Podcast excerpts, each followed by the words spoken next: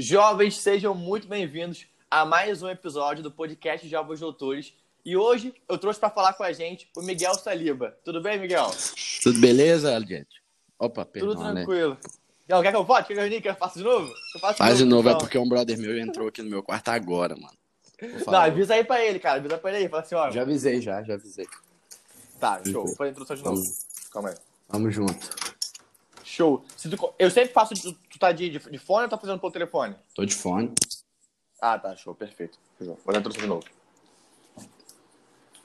Jovens, sejam muito bem-vindos a mais um episódio do podcast Jovens Doutores. E hoje eu trouxe para falar com a gente o Miguel Saliba. Tudo bem, Miguel?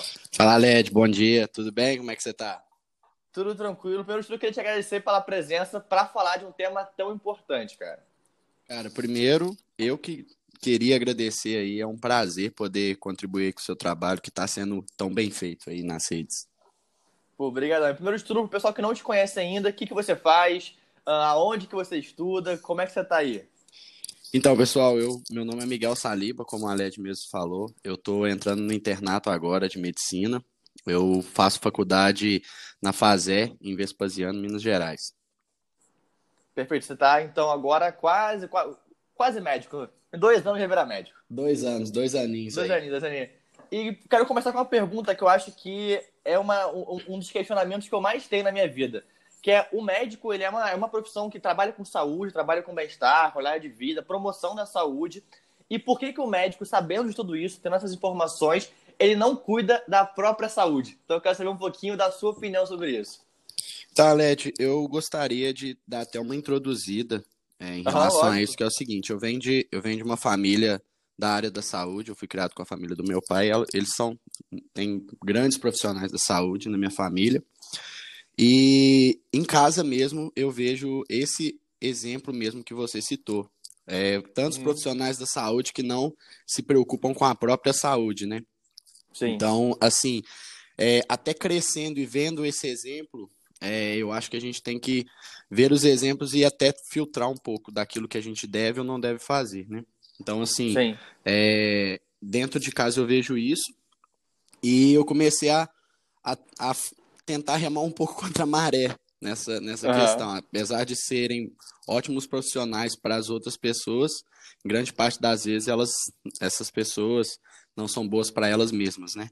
Então a Sim. gente tem sempre que pensar que o profissional da saúde, antes de tudo, ele tem que cuidar dele, né? Ele tem que ter uma boa saúde para cuidar das outras pessoas. É, eu realmente não entendo, é, eu ainda estou entendendo exatamente porque eu tô, ainda não trabalhei, né, como médico e tudo mais, mas eu acredito que são por vários fatores, é uma questão multifatorial. Entra uma questão Uhum. de pressão também, porque agora a medicina está cada vez mais concorrida, a gente tem que entender essa realidade.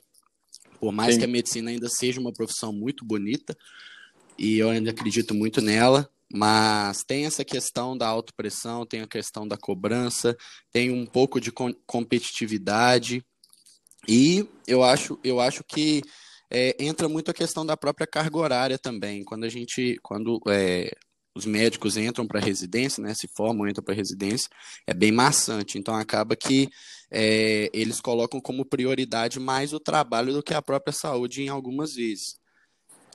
Até já vou te fazer então um, um ponto que eu acho muito legal é que você, tanto você, vou citar algumas pessoas, tanto você, tanto o Tyrone, tanto o doutor Paulo Musi, são pessoas que nunca largaram o esporte ao longo de toda a vida. Então são pessoas que estão sempre ativas e treinando. Então é uma coisa que é possível. Então é um caminho que dá pra fazer. Claro, com certeza. É aquilo que eu acabei de falar. Algumas pessoas colocam sempre. é, são questões de prioridade, né? Algumas Sim. pessoas colocam é, mais o descanso como prioridade, ou mesmo o próprio trabalho. Então, assim, é, você colocar sua saúde como prioridade vai te abrir portas para os outros núcleos da sua vida, vai te fazer melhor no trabalho, melhor com a sua família, porque você vai ter um melhor humor, tudo de forma melhor, né? Então a gente tem que colocar a saúde como prioridade também. E seguindo o exemplo aí dos dois, tanto o Tyrone como do- o próprio Paulo Musi, que é um, um médico excepcional, eu acho que a Sim. gente tem que seguir esses exemplos. Um ponto que eu acho legal também é que você falou da parte que, do, do médico não cuidar dele mesmo. Tem até uma frase que não é minha, é, é do João Weber, que é um grande amigo meu, que ele fala que quando o médico não está bem consigo mesmo, ele não consegue estar tá bem com o paciente. Então, muitas vezes, quando o médico começa a pensar na saúde dele, no bem-estar, na qualidade de vida, isso reflete no atendimento dele. Se ele já era bom, ele fica melhor ainda, fica algo mais excepcional, porque ele consegue ter ali ânimo, mais motivação. A gente vai até falar acho que bastante disso hoje, a relação entre o esporte e a qualidade de vida. Mas então, ele cuidando de si, facilita ele a cuidar dos outros. Com certeza. É, é igual, é, como eu disse um pouco mais cedo aí. É, abre portas para sua para melhorar a performance em outras áreas, né? Porque é, uhum. muita gente pensa na, na manutenção da saúde pelo, pelo esporte, mas só naquela parte física ou mesmo naquele momento do, do treinamento. E a gente sabe que, o, que toda que existe todo um aparato, todo, todas umas consequências é, metabólicas é, no humor do paciente, da pessoa, do médico, que vão fazer com que ele tenha um melhor humor, que vão fazer com que ele tenha, inclusive, mais saúde e mais disposição para tratar o paciente. Sim. Uma coisa que eu sempre, eu sempre falo é assim, é, você tem que estar bem para trabalhar, né? Então, sim, sim. É, algumas pessoas falam, eu não aguento treinar por causa do meu trabalho. Eu falo, você tem que treinar para aguentar o seu trabalho. Perfeito. Não, ainda mais as, as longas jornadas do médico. Com Muitas certeza. vezes 12 horas, 24 horas. Na residência, até muito mais do que isso. Se você não tiver o mínimo de preparo físico, uma hora vai cair, uma hora vai cansar, vai, vai, uma hora vai contrair algum tipo de doença ali por causa da, da, da imunidade. Então, é algo fundamental para se trabalhar bem. Achei maravilhoso essa colocação. Com certeza, Aled, é isso mesmo, cara.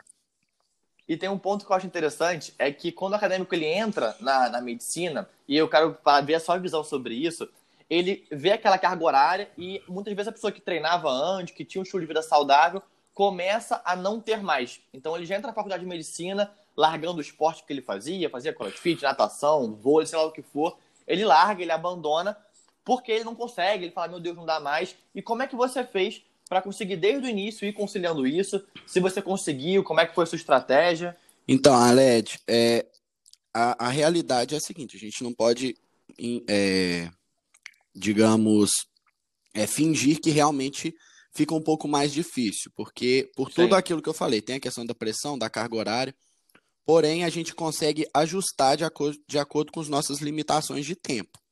É, eu sempre fui um cara do esporte, eu desde que eu me conheço por gente, eu, eu sempre fui do esporte, inclusive um dos meus grandes sonhos era ser jogador de futebol, como uhum. todo é, garoto brasileiro, né? Mas realmente eu sempre gostei. É, e quando eu entrei na faculdade, uma das primeiras coisas que eu fiz foi exatamente procurar a instituição é, esportiva da faculdade, que é a Atlética, para ver como que funcionava uhum. os esportes, por quê? Porque eu vejo no esporte não, é, principalmente em esportes coletivos, no caso futebol, que é o que eu gosto, eu vejo uma oportunidade não só de prática do esporte, mas de conhecer outras pessoas.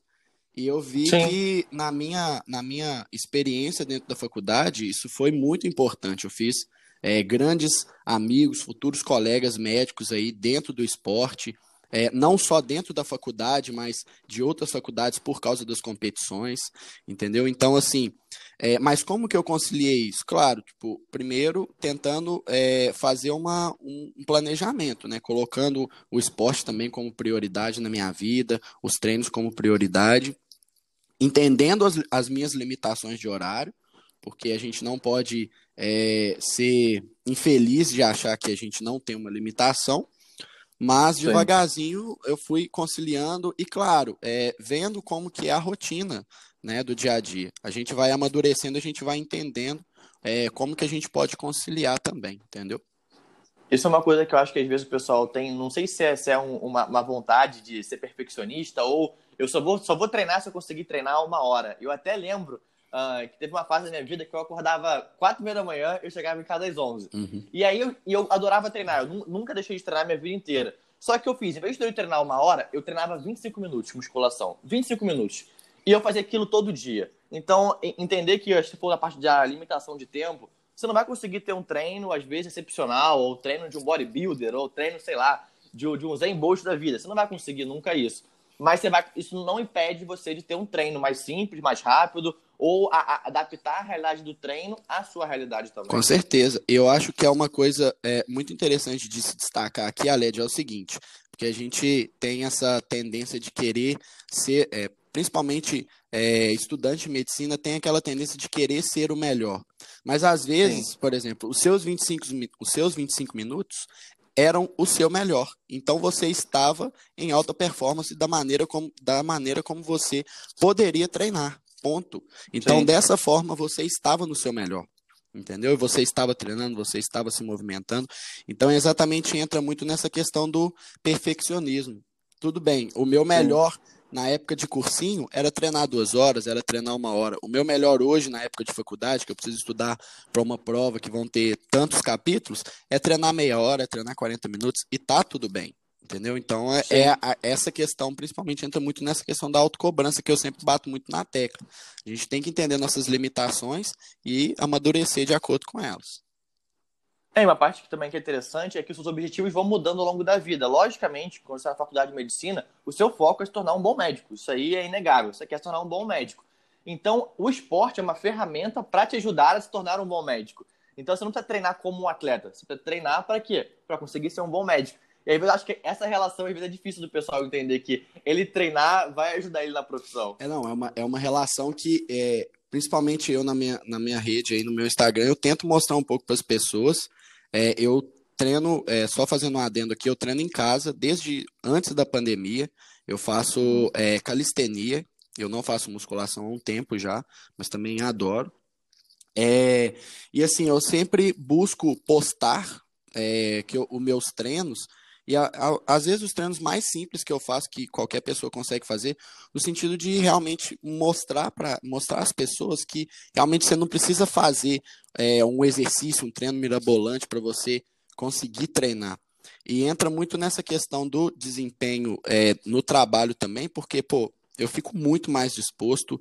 É, isso é uma questão de experiência minha, mas é, trazendo um pouco aí já para o lado científico, a literatura médica ela já mostra com várias evidências o tanto que é importante para o próprio médico, não só para o médico, mas para todas as pessoas do mundo, né? O quanto é importante a, a atividade física em relação a, a sistema imunológico, a manutenção do humor, a todas essas e a própria é, manutenção do, do de, de, estar mais disposto, né, para fazer as suas atividades e tudo mais.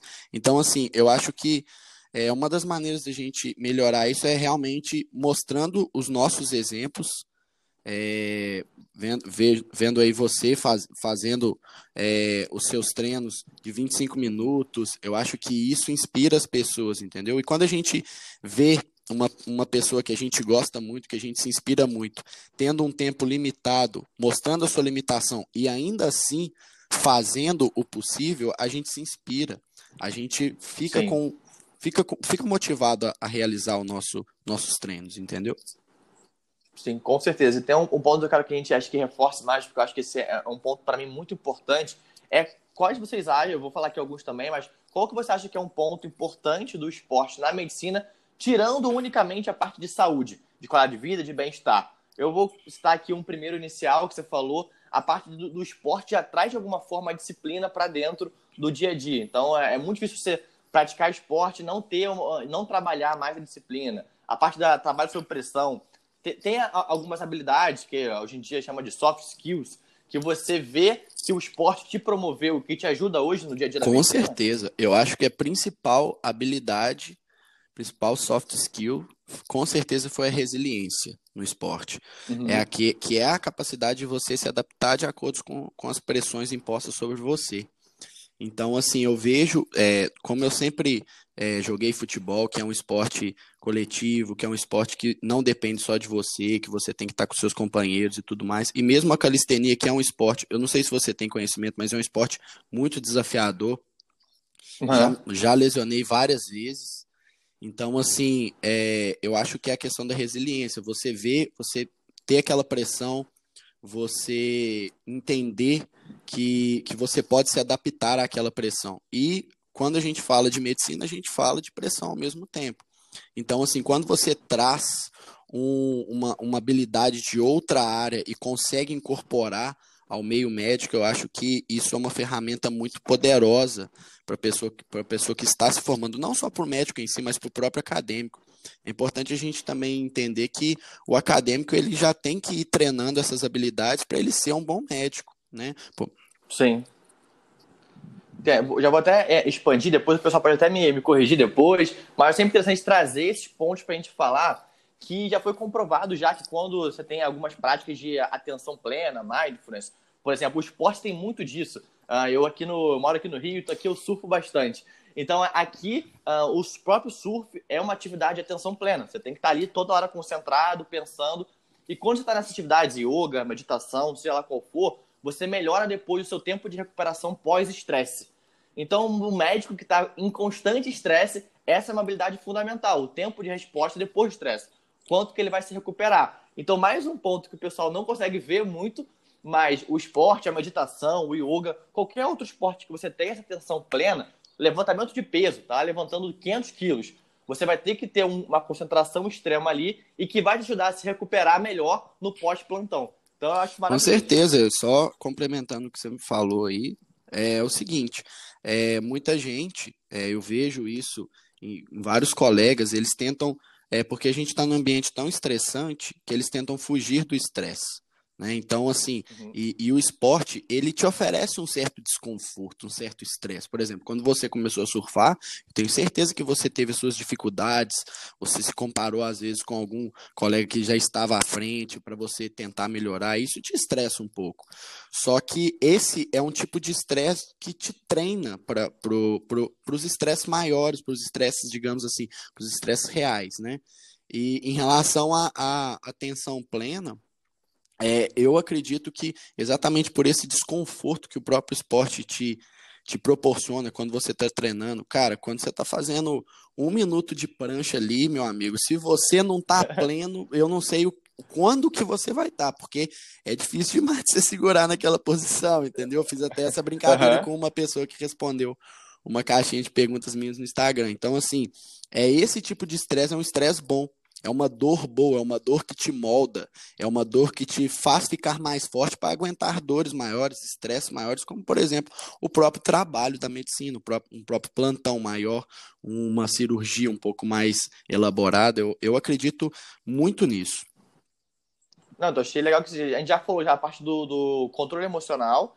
Uh, outra parte, de você falou também bastante da, da parte da resiliência, eu, da, eu falei um pouco também da parte disciplina, que eu acho que é algo parecido e também a parte de comunicação e trabalho em equipe. Mesmo o surf ou a musculação, você está de alguma forma com pessoas. Então, trabalhar essas relações dentro do esporte também vai te ajudar no seu dia a dia, porque o, médico vezes acha que trabalha sozinho, mas ali no hospital, enfermeira, psicólogo, nutricionista, o seu chefe, ah, quero fazer concurso público. Não tem problema, ali dentro também vai ter colegas que você vai ter que trabalhar. Claro, com certeza. Eu acho que é uma é no mínimo uma, uma infelicidade, uma utopia você achar que você vai trabalhar sozinho como médico. Você pode, inclusive, se você tiver o seu próprio consultório, você vai precisar de uma secretária muito boa para te ajudar. É, dentro do hospital, pouco, os poucos plantões que eu dei, eu vi o tanto que é importante a equipe de apoio ao médico, as enfermeiras, as próprias técnicas de enfermagem.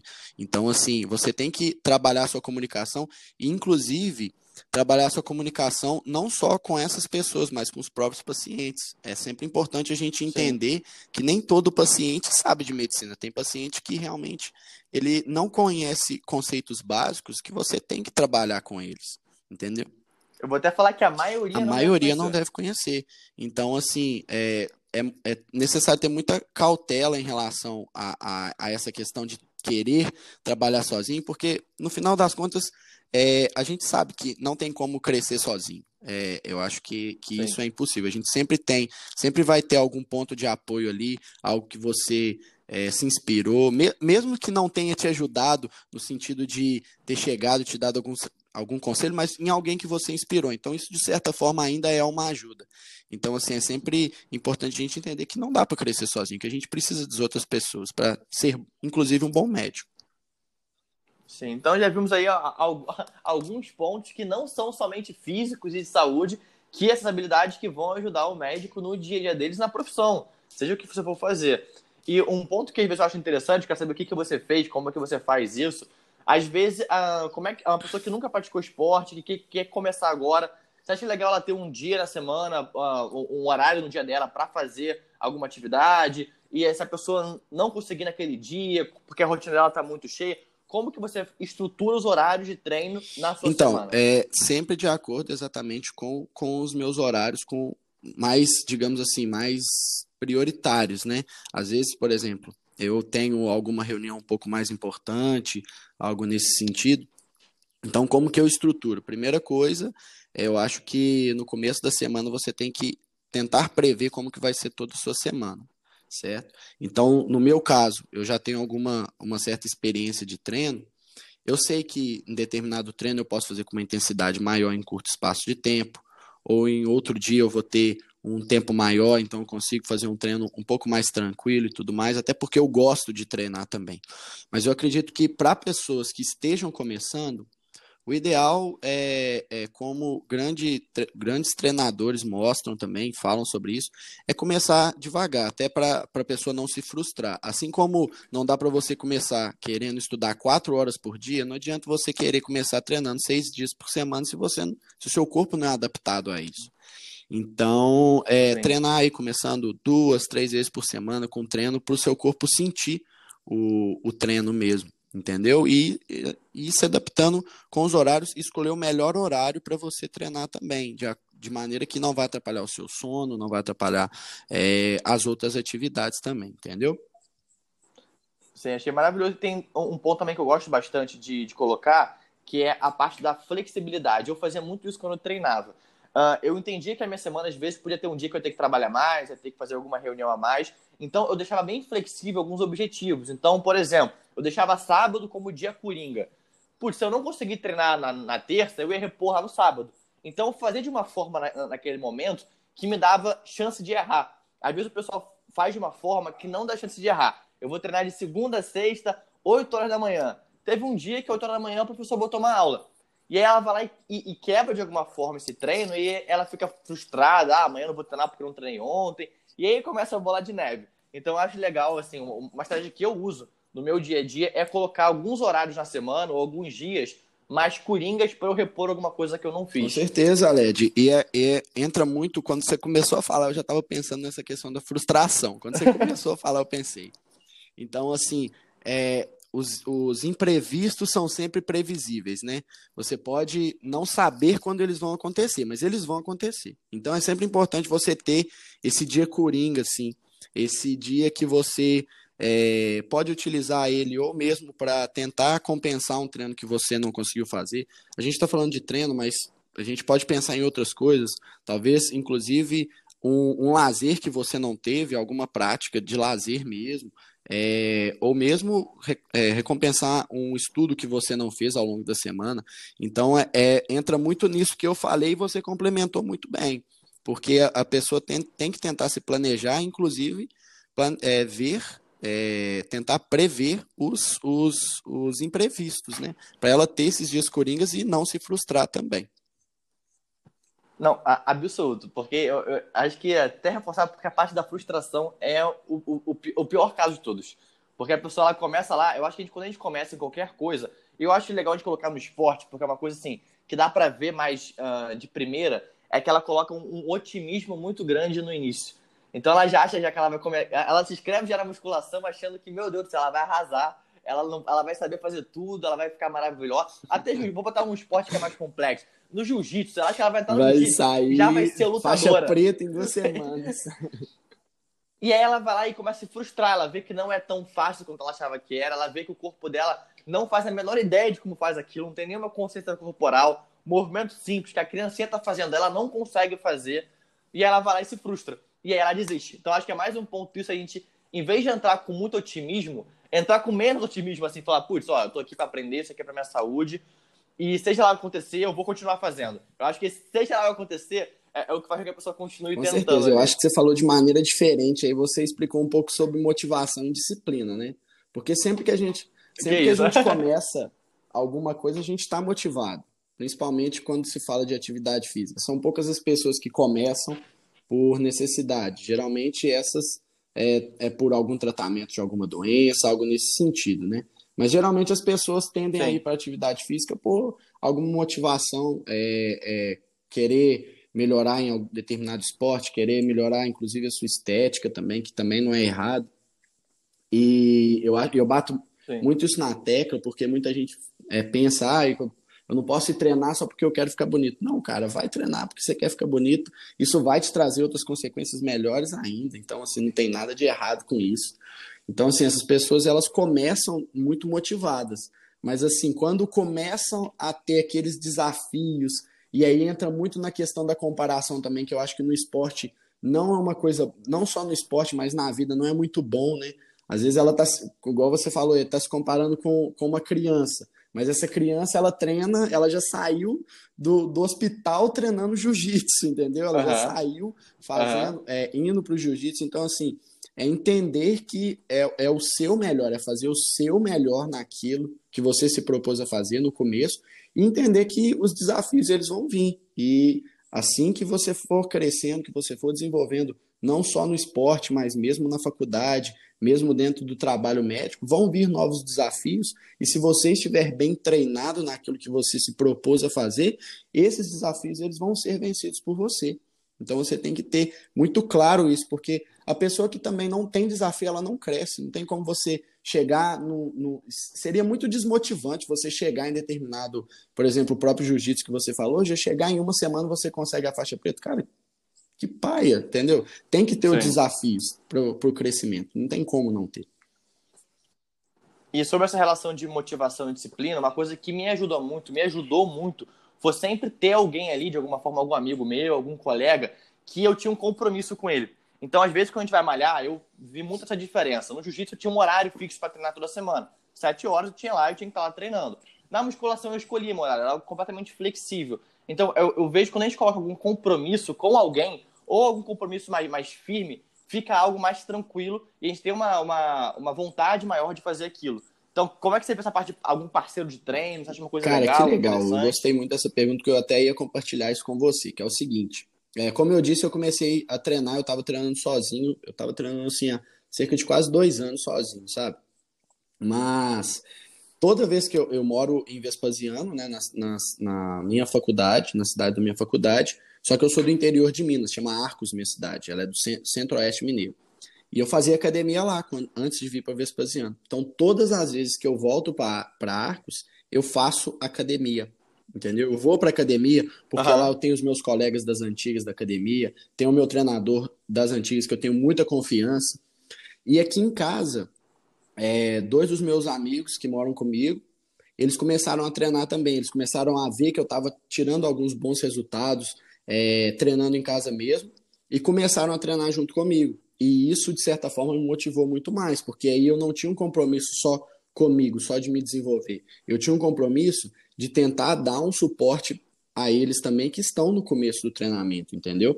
Porque e, e isso Sim. me motiva. Então, eu acho muito interessante você é, pensar no compromisso com o outro também, porque a gente tem a tendência de ter é, maior compromisso quando se trata de outra pessoa. Isso aí é, isso aí é algo que. Eu, eu acho que muito mais. Eu acho que quando eu boto compromisso comigo com mesmo, certeza. é muito mais fácil você falhar. Com você certeza. Fala, então, quando é com outra pessoa, você sempre vai é, tentar cumprir aquilo. Então, isso, de certa forma, me ajudou muito. Então, essa, esses últimos dias eu tenho treinado com eles e está sendo muito bom para mim, porque eu estou me desenvolvendo e está sendo bom, inclusive, para eles também, porque eu estou conseguindo dar esse suporte, trazer um pouco da minha experiência e ajudá-los aí no desenvolvimento também, dentro da calistenia, entendeu?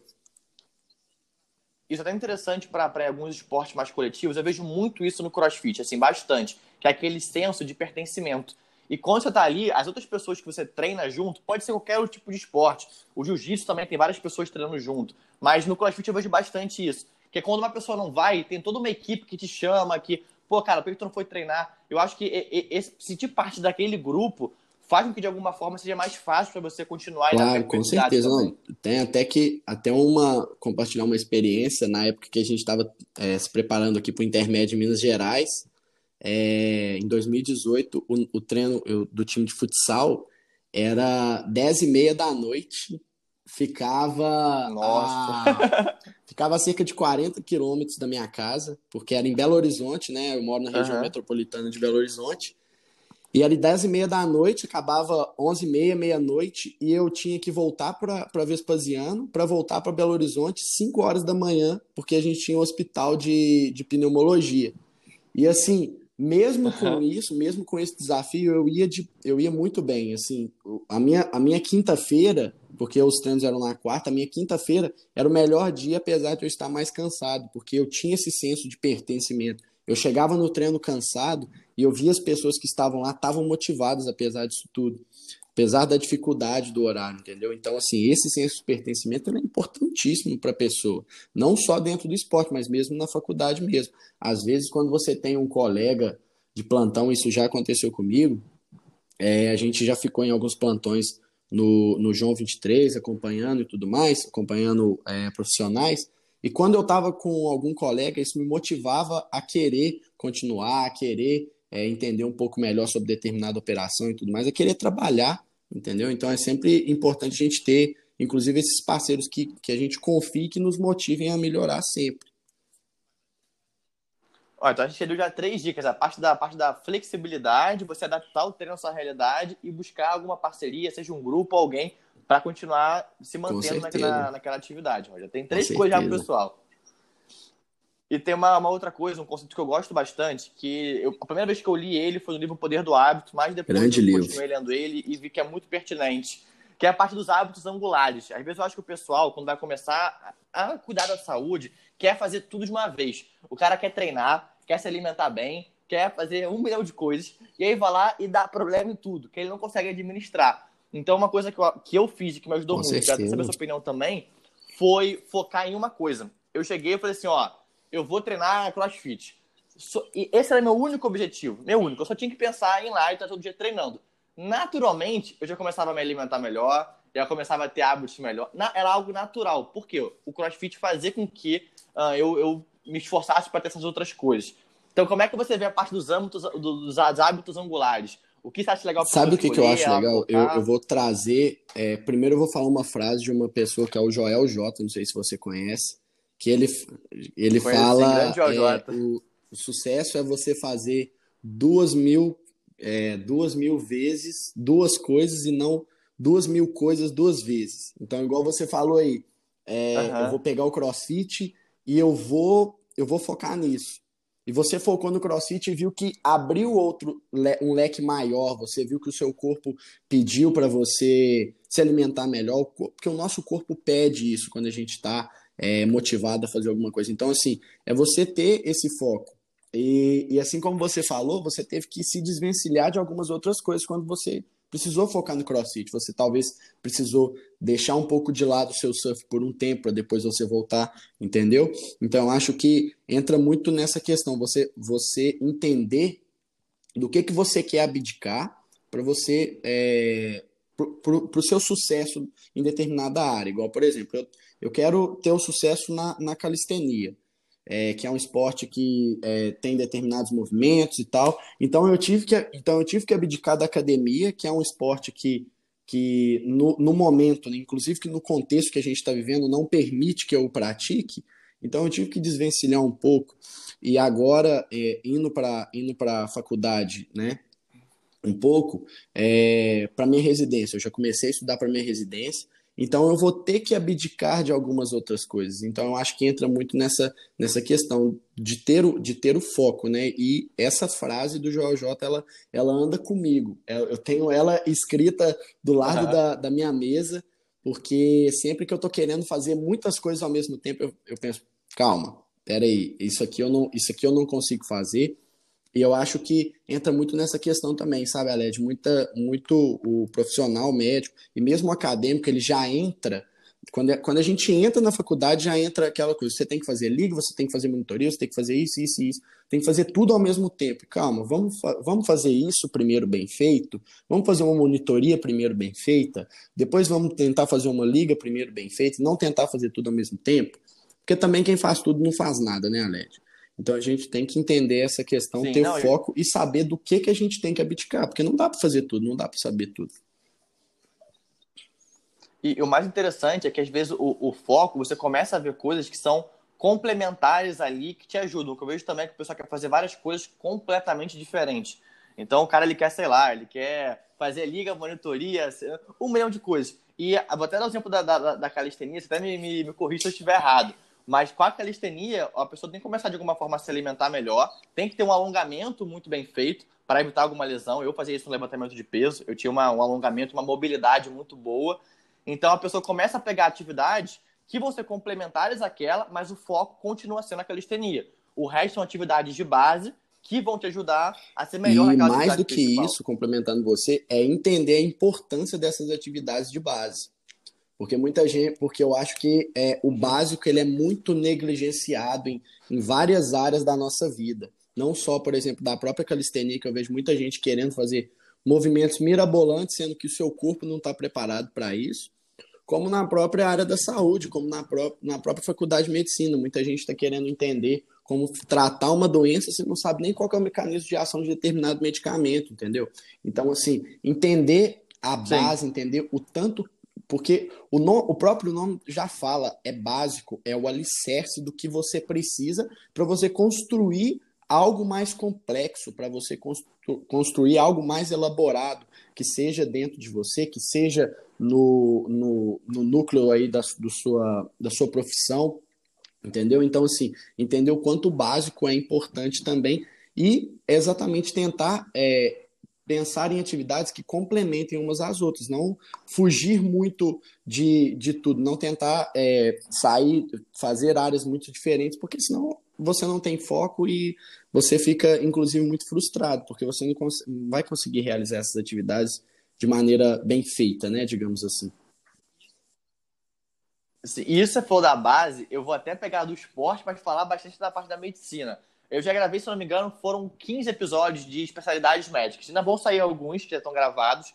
E a maioria, a grande maioria dos médicos falaram assim: como é que você faz? Você perguntava, como é que você faz para ser um bom especialista? A maioria falava, seja um bom médico. Então, ó, a faculdade de medicina é a base. Com certeza. Então, para você ser um bom cirurgião plástico, você vai ter que saber muito sobre anatomia, para você ser um bom anestesista, você vai entender sobre fisiologia, farmacologia. Então a base é fundamental para qualquer coisa. E aí você falou, acho que dá para perceber muito isso no esporte. Vou até usar como exemplo o jiu-jitsu, porque vai ficar mais fácil de, de ilustrar. A, a, maioria das finalizações no jiu-jitsu em competição são com o mata-leão, que é uma, um, uma coisa que todo mundo conhece. Todo mundo conhece, sabe o que é o mata-leão. Então você vê, a base continua funcionando até para profissionais de elite. Então, assim, não, não deixem de lado a base. Com certeza, não. Todos, todos os profissionais, eu, eu, trago muito. A calistenia ela tem, ela tem uma, uma relação íntima com a, com a ginástica, sabe, Aled? Eu gosto muito do, do Arthur Zanetti. Uh -huh.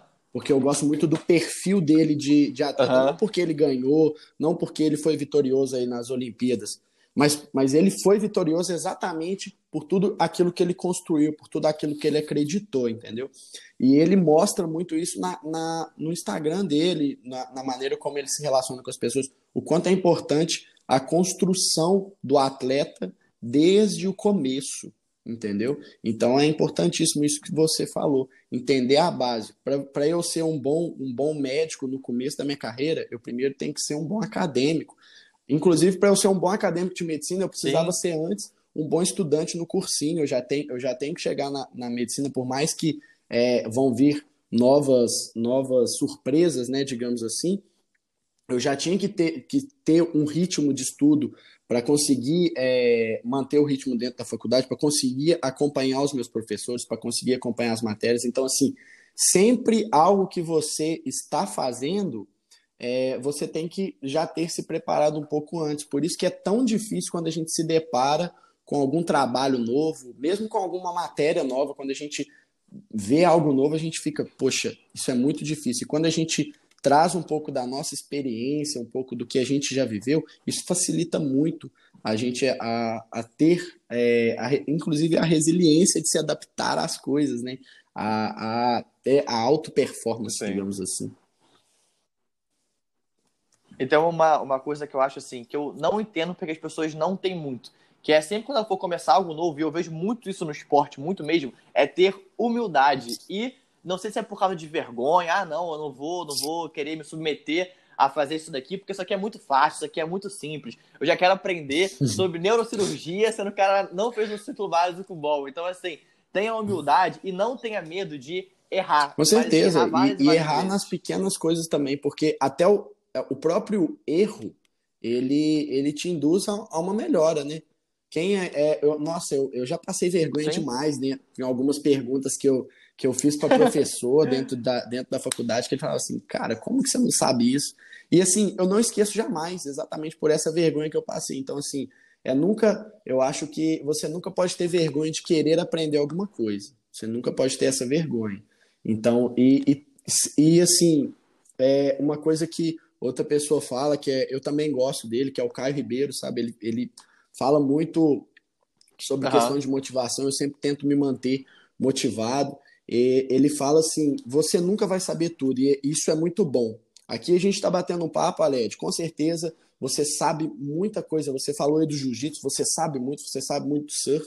Mas aí eu sei de, de calistenia, às vezes você quer fazer, praticar isso um dia, então é uma troca, entendeu? Então, de certa forma, é até bom você não saber tudo, porque você sempre vai estar tá, é, numa posição de poder aprender mais, de, de ser um, um, digamos assim, um eterno aprendiz, entendeu? E, e aprender é muito legal, cara, e compartilhar conhecimento é mais legal ainda. Então, exatamente entra muito nessa questão de humildade, entender que você não é bom naquela área, mas que você vai poder ser bom se você trabalhar desde o começo e respeitando o, pro, respeitando o processo, começando de baixo. Ninguém começa. Você não, você está aí tendo suas mentorias, está tendo sucesso aí com seus mentorandos, está ajudando muita gente. Você não começou com 100 mentorandos, você começou com um, dois, começou ajudando uma pessoa, focou naquela pessoa e aquilo lá foi se expandindo, aquilo lá foi progredindo de maneira que hoje estamos aí. Você já fez várias, várias, vários podcasts com outros profissionais, está fazendo comigo aqui. Então, isso é muito legal, entendeu? Com certeza, e até tem um ponto que eu acho que eu quero que o pessoal assim, uh, saia daqui com esse ponto, que é você sempre ter alguma coisa a aprender, mesmo que você já saiba aquilo.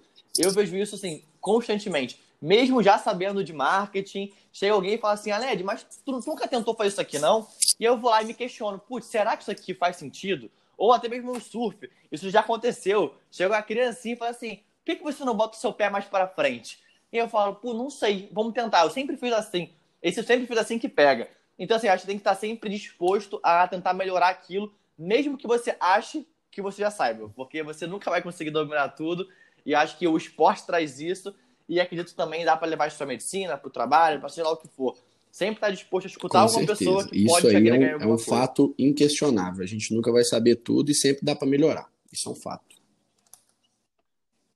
E Miguel, te perguntar se tem algum recado final para o pessoal sobre esporte ou seja lá o que for. Eu sempre gosto de deixar esse, esse espaço aqui final para recado, mensagem, então vou deixar super Cara, é, eu acho que resumindo quiser, tudo aquilo que a gente falou, né? Eu acho que as pessoas precisam encarar o esporte não como algo que, que vai somente fazer o seu corpo se movimentar, somente melhorar a sua estrutura física. Mas eu acho que é, entender tudo que o esporte pode te proporcionar, e eu acho que isso a gente pode buscar por meio de exemplos. É, eu, eu, acredito, eu acredito no seguinte: primeiro, pratique qualquer esporte. Entendeu? Pratique é, um, um grande, uhum. um grande mestre, professor aqui, grande pesquisador no Brasil, Aled, ele chama Jonato. Ele fala o seguinte: o primeiro passo para uma pessoa praticar o esporte é ela escolher o esporte que ela gosta. Então pratique primeiro o que você gosta. Não, não vá fazer assim como você, como muitas pessoas não devem fazer faculdade de medicina por pressão de outras pessoas. Você não deve fazer determinado esporte porque outra pessoa faz. Você deve fazer a, o esporte que é o seu é, e trazendo um pouco aí é, de uma frase que eu gosto, que aí é, é uma, uma paráfrase, né? O melhor esporte é o seu. Então, eu acho que essa, que essa é a palavra final. O melhor esporte é o seu, a melhor especialidade é a sua, e não é que é melhor que as outras, mas é a que melhor se encaixa você, a que, me, a que mais você se identifica, a que você suporta os desafios, a que você é mais resiliente e é que você pode ajudar não só a si mesmo, mas as outras pessoas e estar tá sempre disposto a aprender. Então, eu acho que resume tudo isso que a gente falou, entendeu? O melhor esporte é o seu. Então, eu duvido que agora o pessoal não vai sair daqui ou praticar mais Com certeza, esporte Alex. ou começar alguma coisa nova. Então, achei maravilhoso, cara. Queria te agradecer mais uma vez pelo episódio. Falar que, assim, tenho certeza que muitas pessoas que vão escutar vão se motivar, vão, vão ver a importância do esporte, como que o esporte pode ajudar em várias áreas do profissional, seja na parte da saúde, que é algo mais visível, algo mais uh, falado, seja em soft skills, seja na parte de oportunidades, que vai conhecer novos profissionais. Então, acho, tenho quase certeza que o pessoal e vai. Eu queria só fazer uma pequena propaganda aí, se você me permitir. Isso que eu ia te perguntar, boa, não, acho que eu ia falar. Se o pessoal quer te procurar, aonde que o pessoal faz para te encontrar? Ele pode mandar mensagem, escutou o podcast, gostou, uh, quer tirar alguma dúvida com você? Galera, aonde eu sempre estou disposto a, a opiniões, a críticas e a compartilhar conhecimento. Então, sempre que vocês precisarem, se vocês gostarem do nosso podcast, pode me procurar no Instagram, arroba Miguel Salibar, tá certo? E vamos compartilhar conhecimento. Conhecimento bom foi feito para ser compartilhado. Vou deixar o Instagram do Miguel na descrição aqui do podcast. Então, quem quiser ver também o, o arroba dele, vou, vou colocar na, na descrição. Com certeza, pode, pode mandar. mesmo, né, cara? Pode mandar eles e mandam. deve mandar. Eles sim, mandam, eles mandar. mandam. Pode deve. Show de bola, perfeito. Então, pessoal, quem quiser que eu traga o Miguel de novo, que eu fale sobre mais algum assunto, medicina no esporte, quem sabe aí, talvez, no futuro. Então é só entrar lá no Aled Gabriel, vou mandar direct, que eu tô super aberto a sugestões de vocês. Então, pessoal, espero que vocês tenham gostado. Espero que vocês tenham gostado e espero vocês no próximo episódio.